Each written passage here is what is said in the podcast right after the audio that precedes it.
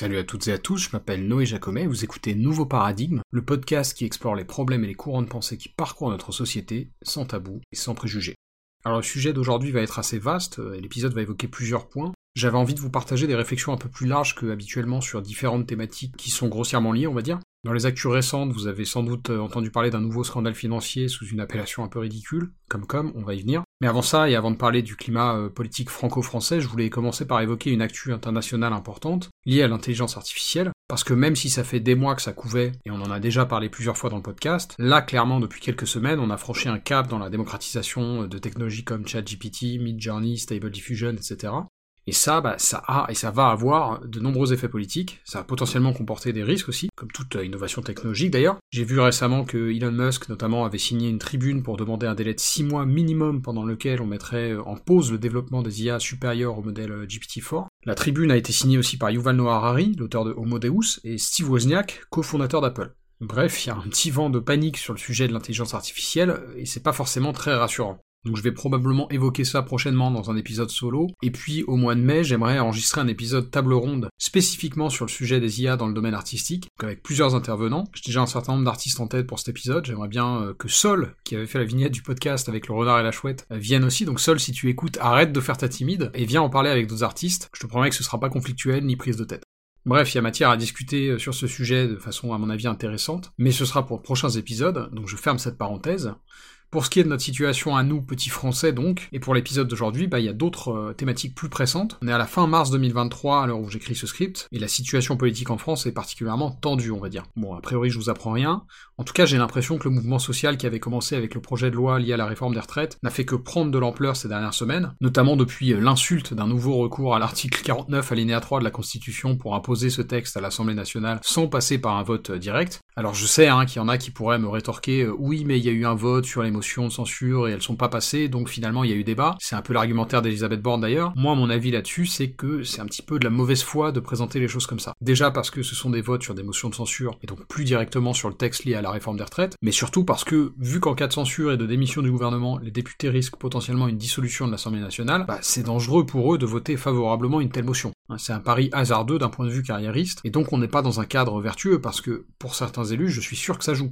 Ils n'ont pas envie de voter potentiellement contre leurs intérêts personnels, quand bien même ce serait dans l'intérêt du peuple qu'ils sont pourtant censés représenter. Et là on en revient à ce que je dis souvent, ce n'est pas raisonnable d'attendre des gens, par exemple en l'occurrence de nos élus, qu'ils se comportent de manière vertueuse dans un cadre qui ne les y encourage pas. Et si on veut que les motions de censure soient votées sincèrement, il faut écarter le risque individuel qu'elles comportent. Bref, c'est un débat parallèle, et pour en revenir au sujet qui nous occupe, au final, ces mouvements sociaux, je pense qu'ils dépassent un peu tout ça. Je pense que ces éléments, que ce soit le 49.3 ou les motions de censure, et même dans une certaine mesure la réforme des retraites elle-même, ce sont un peu des gouttes d'eau qui ont fait déborder le vase. Et que ces manifestations, elles viennent un peu finalement répondre, à 5 ans d'intervalle, au mouvement des Gilets jaunes, pour souligner qu'une partie non négligeable de la population française est vraiment lasse de la façon dont la politique se fait dans notre pays. Que ce soit en termes de cohérence démocratique, de communication, d'influence, de justice fiscale aussi, et sans doute de plein d'autres choses. Et c'est juste une intuition personnelle que je partage là, hein, qui se base pas sur du concret, donc vous pouvez tout à fait penser que c'est n'importe quoi et que j'ai tort, mais un point qui me semble intéressant à noter, pour poursuivre la comparaison entre les manifestations actuelles et celles de 2018-2019, c'est qu'à l'époque des Gilets jaunes, c'est pareil, il y avait eu une intensification du mouvement qui s'était poursuivie sur plusieurs mois, un peu comme aujourd'hui. Et déjà à l'époque, je l'avais vu un peu comme un ras-le-bol général, plus que comme une contestation ciblée spécifiquement contre la taxe de consommation sur les produits énergétiques. Même si c'était de là que le mouvement des Gilets jaunes s'était effectivement lancé. Enfin, pas que d'ailleurs. En fin 2018, j'étais à Rodez, et je me souviens que avant les histoires de taxes carbone, ça commençait déjà à gueuler et à mettre sporadiquement des gilets jaunes pour protester aussi contre la limitation à 80 km/h. Alors évidemment, ça à Paris, c'est pas forcément quelque chose qui fait gueuler, parce que les routes départementales à 80, on n'en prend pas tous les jours, et je me souviens qu'à Rodez, il y a des gens que ça saoulait vraiment parce que ça les impactait au quotidien. À tort ou à raison d'ailleurs. Hein. Pour le coup, je trouve que cette loi est plus défendable que celle sur les énergies, qui avait vraiment mis le feu aux poudres en 2018. Enfin bref, tout ça pour dire qu'à mon avis, à l'heure actuelle, on est dans une situation assez similaire, où la réforme des retraites vient cristalliser un sentiment beaucoup plus large de rejet de nos modèles politiques. Alors pardonnez-moi pour ces digressions un peu longues, et qui vont dans tous les sens, mais comme je vous l'ai dit, cet épisode est un peu différent de ce que je fais habituellement, parce que là j'avais vraiment envie de vous partager des réflexions plus larges sur la situation actuelle en France, et le rejet dont je parle, je pense qu'il est aussi lié à ce qu'on pourrait appeler nos normes économiques et fiscales. Et justement, comme je vous l'ai dit, un autre sujet que j'ai envie d'évoquer avec vous aujourd'hui, bah, il a trait à ça à des questions entre guillemets de gros sous. Mardi 28 mars, Le Monde a publié un article qui expliquait que plusieurs banques françaises, notamment la Société Générale, BNP Paribas, HSBC France et puis Natixis aussi, bref, un certain nombre de banques sont soupçonnées de fraude fiscale aggravée. Et effectivement, dans la journée, on a pu voir des perquisitions à la Défense et à Paris, dans des locaux de ces établissements bancaires. Et rapidement, on a pu savoir donc que c'était en lien avec ces informations du monde, et avec la pratique qu'on appelle Comcom, qui explique pourquoi le parquet national financier a ouvert cette enquête, qui est d'ailleurs un dispositif assez important hein, de ce que j'ai lu. À ma connaissance, il compte plus de 20 magistrats et 160 enquêteurs du ministère de l'économie et des finances, ce qui de mon œil profane ne semble pas rien. Alors pour info, qu'est-ce qui se cache derrière ce nom ridicule là Comcom. Si vous suivez ce genre d'actu, je pense que vous vous souvenez sans doute des Comex Files, qui avaient été révélés aussi par Le Monde en 2018, grâce à une enquête conjointe avec d'autres médias européens, notamment des titres allemands, italiens et danois. Et en fait, ces deux scandales suivent des schémas assez similaires, puisque ça désigne des combines qui visent à éviter en fait à des actionnaires d'être taxés sur leurs dividendes. Donc je vous lis deux extraits de l'article du Monde de mardi dernier à ce sujet. Je cite ces procédures judiciaires sont nées d'un scandale financier révélé par Le Monde en 2018, qui fait perdre chaque année plusieurs milliards d'euros de recettes fiscales à l'État, le Comcom. Derrière cette appellation latine se cache une pratique répandue dans les institutions financières, consistant à mettre en place des opérations complexes sur les marchés, dans le but de contourner l'impôt sur les dividendes dû par les actionnaires d'entreprises cotées en bourse. Ce hold-up fiscal, qui a longtemps prospéré dans une zone grise légale, pourrait connaître un sérieux coup d'arrêt du fait de l'offensive coordonnée des autorités judiciaires et fiscales. Et donc second extrait du même article un peu plus loin, je cite Dans la version la plus basique du Comcom, un contrat de prêt d'action est établi quelques jours avant le versement du dividende afin de transférer momentanément la propriété juridique de l'action à une banque française, pour sa part quasiment exonérée d'impôts. L'action est ensuite restituée à son propriétaire quelques jours après le paiement, un tour de passe-passe efficace et lucratif, puisque le gain fiscal peut alors être partagé entre la banque et son client. Fin de citation. Et donc évidemment, pour relier au sujet général de la situation sociale en France en ce moment, quand on voit ce genre de sujet revenir régulièrement, c'est le cas, hein, en octobre 2021 j'avais parlé dans le podcast des Pandora Papers, dans un épisode qui s'appelait La main de Midas, et c'était une affaire euh, finalement relativement similaire. Donc quand on a des scandales financiers comme ça répétés, et qu'à côté de ça on voit aussi des services publics sous-dotés, une inflation record, et un gouvernement qui fait passer en force ses projets de loi dans une forme, qu'on le veuille ou non, de déni démocratique, bah, ça explique assez bien pourquoi il y a du monde dans la rue en ce moment. Et c'est sans vous parler des méthodes de répression extrêmement violentes qu'on voit du côté des forces de l'ordre. Hein. Et à ce sujet, j'aimerais vous passer un extrait d'une interview de Laurent Bigot, qui a été sous-préfet pendant 5 ans dans plusieurs départements français, et dont les propos sur la question ont été recueillis récemment par Théophile Kouamou pour Le Média. Aujourd'hui, on a défini les manifestants comme étant des ennemis. D'ailleurs, la sémantique de Gérald Darmanin, la sémantique du président lors de son pas de son interview, de son allocution, parce que c'était vraiment une allocution, quand il désigne les factions et les factieux, ça veut dire quoi? Ça veut dire que dans la rue, les gens sont des ennemis de la République, cette fameuse expression qu'on utilise euh, euh, trop facilement du reste. Mais qu'est-ce qu'on fait d'un ennemi? On l'élimine. Sauf qu'un manifestant n'est jamais un ennemi. Un délinquant n'est pas un ennemi. C'est-à-dire que quand bien même des manifestants commettent des violences, ils sont d'abord des délinquants, c'est-à-dire qu'ils ont commis des infractions, et il revient à la police, dans un état de droit, d'utiliser la force strictement nécessaire, un, pour faire cesser l'infraction, deux, pour appréhender euh, la personne qui a commis l'infraction. Mais il ne leur revient pas de punir, de châtier physiquement et de tabasser. Je pense qu'en fait, la dérive à laquelle on assiste, c'est la même que sous les Gilets jaunes. La colère des Gilets jaunes imposait une réponse politique et sociale qu'ils n'ont pas eu, parce que même si on dit qu'ils ont eu 17 milliards, c'est pas du tout leur revendication. Mm. Leur revendication fondamentale, c'était le RIC. Euh, en fait, c'était de reprendre le contrôle sur les élus qui sont censés les représenter. C'était ça la revendication principale. Bien sûr, ils ne l'ont pas eu. Euh, aujourd'hui, on est exactement dans la même configuration. C'est qu'aujourd'hui, il y a une revendication sociale et maintenant désormais politique avec l'utilisation du 49.3. Et la seule réponse du pouvoir, c'est la police.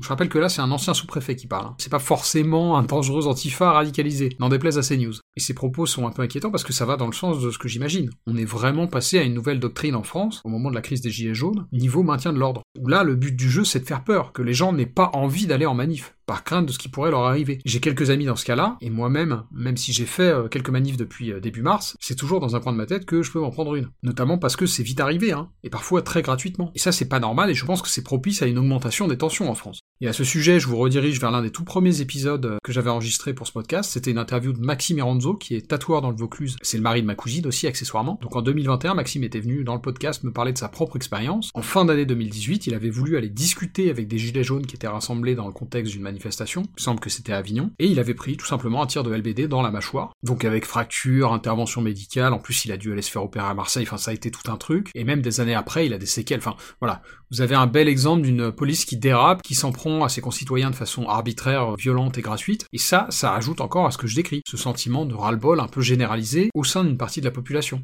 Et de fait, à l'exception du Covid, les crises se suivent et se ressemblent pour Macron. parce que les gens constatent que malgré les promesses, il n'y a pas de changement significatif dans la façon d'exercer le pouvoir. Voire il y a un changement pour le pire. En tout cas, on reste dans un schéma très vertical, presque monarchique, alors que pourtant, que ce soit en 2017 ou en 2022, Macron avait affirmé vouloir faire les choses différemment. On se souvient que sa première élection se voulait un vent de renouveau, c'était la fin de la politique à la papa, notamment au sein des institutions, et bah en fait les élus de la République en marche fondamentalement n'ont rien de bien différent de ceux du PS ou des Républicains. Et c'est normal, encore une fois ça me paraît pas cohérent d'attendre qu'un cadre similaire produise des résultats différents. Si on veut des élus vertueux, il faut un cadre qui encourage la vertu, c'est tout. Et je dis pas que tous les élus sont des salauds, hein. il y en a qui font leur job du mieux qu'ils peuvent. Mais les humains sont humains. C'est une tautologie, mais ce que je veux dire par là, c'est qu'on est tous capables du meilleur comme du pire, on est tous aussi prompts au vice qu'à la vertu, et donc c'est le contexte qui va nous faire agir d'une manière plutôt que d'une autre. Et dans le contexte institutionnel imparfait qui est le nôtre, on a une marge de manœuvre limitée et ça explique pourquoi les choses sont assez, bah, assez figées finalement. Et même chose pour sa réélection, hein. Macron nous avait dit au soir du second tour des présidentielles 2022 qu'il savait qu'il avait reçu un vote, euh, au moins partiellement, de barrage, et qu'il en tiendrait compte. Et aujourd'hui, quand on écoute les éléments de langage, la communication de l'Elysée, bah, c'est exactement l'inverse. C'est finalement, ma légitimité vient de mon élection, donc je peux me passer de débat parlementaire, et la foule n'a pas raison. Le problème, c'est que même quand on prend les chiffres des présidentielles par exemple, et en étant totalement charitable avec Macron, c'est-à-dire en partant du principe que les voix qu'il a recueillies sont un vote d'adhésion, ce qui n'est pas le cas, mais donc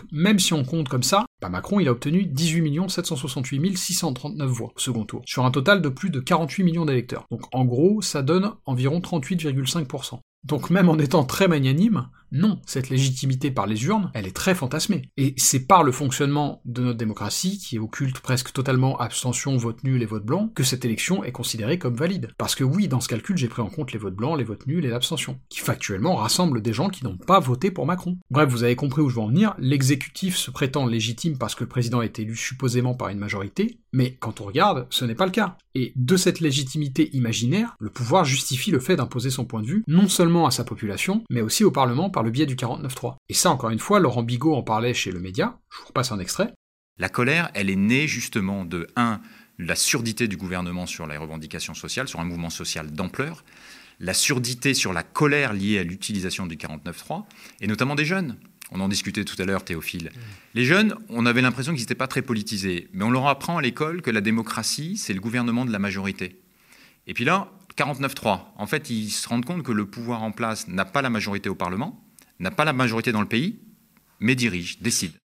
Et encore une fois, ça me semble assez révélateur, et je suis plutôt d'accord. Alors vous me direz quel rapport entre les violences policières, le 49-3, le mouvement des Gilets jaunes et les scandales financiers? Et évidemment, le rapport il est plutôt diffus, mais tout ça participe d'un seul et même système, au sens premier du terme. Hein. Un système, c'est un ensemble de parties, d'éléments, organisés dans une structure commune. Et ce que j'essaie de dire, c'est que donc ce système doit être, à minima, réformé. Et il y a plein d'options, hein. puisqu'on parle de vote l'année dernière dans le podcast, j'avais évoqué, notamment avec le journaliste Elliot Clark, la question des modes de scrutin, de la possibilité de faire du vote blanc un outil, du jugement majoritaire aussi voilà, il y a plein d'horizons possibles. On sait aussi que depuis des années maintenant, il y a des citoyens et même des candidats qui proposent une refonte de nos institutions par le biais d'une sixième république et donc d'une nouvelle constitution. Ça aussi, c'est intéressant. Je dis pas que c'est des choses qui vont forcément marcher ou qui sont faciles à faire, mais par contre, je pense qu'elles sont probablement nécessaires. La cinquième république, elle date des années 50. Elle est très marquée par ce qui s'est passé pendant la première moitié du XXe siècle. Et je suis pas sûr qu'elle soit tout à fait adaptée aux enjeux d'aujourd'hui. Il serait peut-être temps d'envisager d'autres modes de fonctionnement que ce schéma vertical dont je parlais plus tôt, avec tout en haut le président monarque, voire même le président euh, divin. Rappelle ce running gag sur Macron qui consiste à l'appeler Jupiter. Et pour filer un peu cette métaphore, en ce moment je relis Dune de Frank Herbert. Alors c'est de la science-fiction, mais vous allez voir qu'il y a un rapport, parce que justement, un des thèmes de Dune à travers le personnage de Paul Atreides, c'est le rejet de la notion d'homme providentiel. D'homme ou de femme, hein, peu importe. Là où je veux en venir pour boucler la boucle avec ce que je disais en début d'épisode, c'est que, encore une fois, ce n'est pas raisonnable d'attendre d'une personne qu'elle soit vertueuse par nature. Il faut un cadre qui encourage la vertu et ou qui décourage le vice. C'est comme ça qu'on produit une société apaisée et juste, à mon sens. Et pour conclure cet épisode en allant dans cette même direction, je voulais m'appuyer une nouvelle fois sur Spinoza, alors je sais c'est une monomanie, mais donc j'aimerais terminer cet épisode sur un extrait du traité politique qui me semble très à propos. Traité politique d'ailleurs dont le titre complet est en fait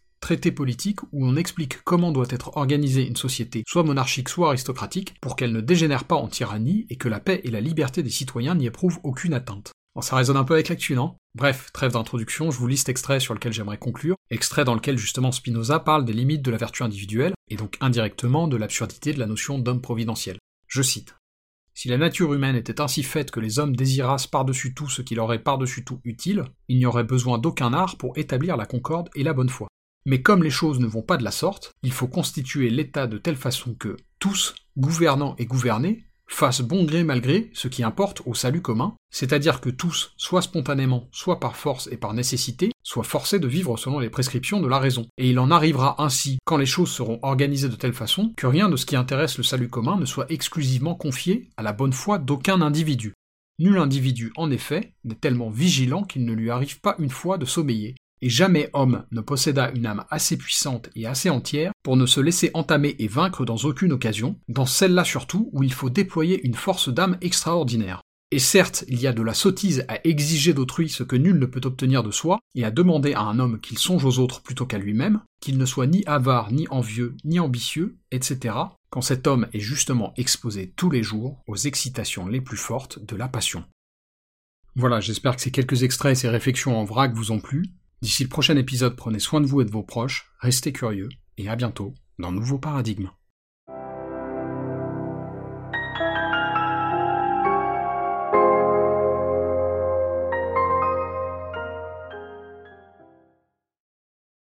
Vous aimez mon travail et que vous voulez me soutenir, il y a plusieurs façons de le faire. Vous pouvez attribuer une note et suivre un nouveau paradigme sur Apple Podcast, Spotify, Deezer et YouTube, ou bien vous pouvez simplement le partager à vos amis et vos proches. Le bouche à oreille euh, aide toujours. Enfin, vous pouvez financer le podcast en vous rendant sur ma page Patreon ou Tipeee. Et quel que soit le soutien que vous m'apportez, merci. C'est vraiment grâce à vous que mon travail peut continuer à exister et se pérenniser.